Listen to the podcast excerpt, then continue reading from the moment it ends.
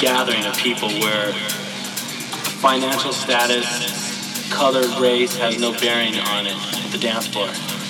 It has no bearing on the overall vibe of a club or anything. It's one of the few places in the world where that stuff does not matter. If you want to get down to where the vibe and the music all started, we should go to Chicago, Chicago, Chicago, Chicago, Chicago, Chicago, Chicago, Chicago, Chicago,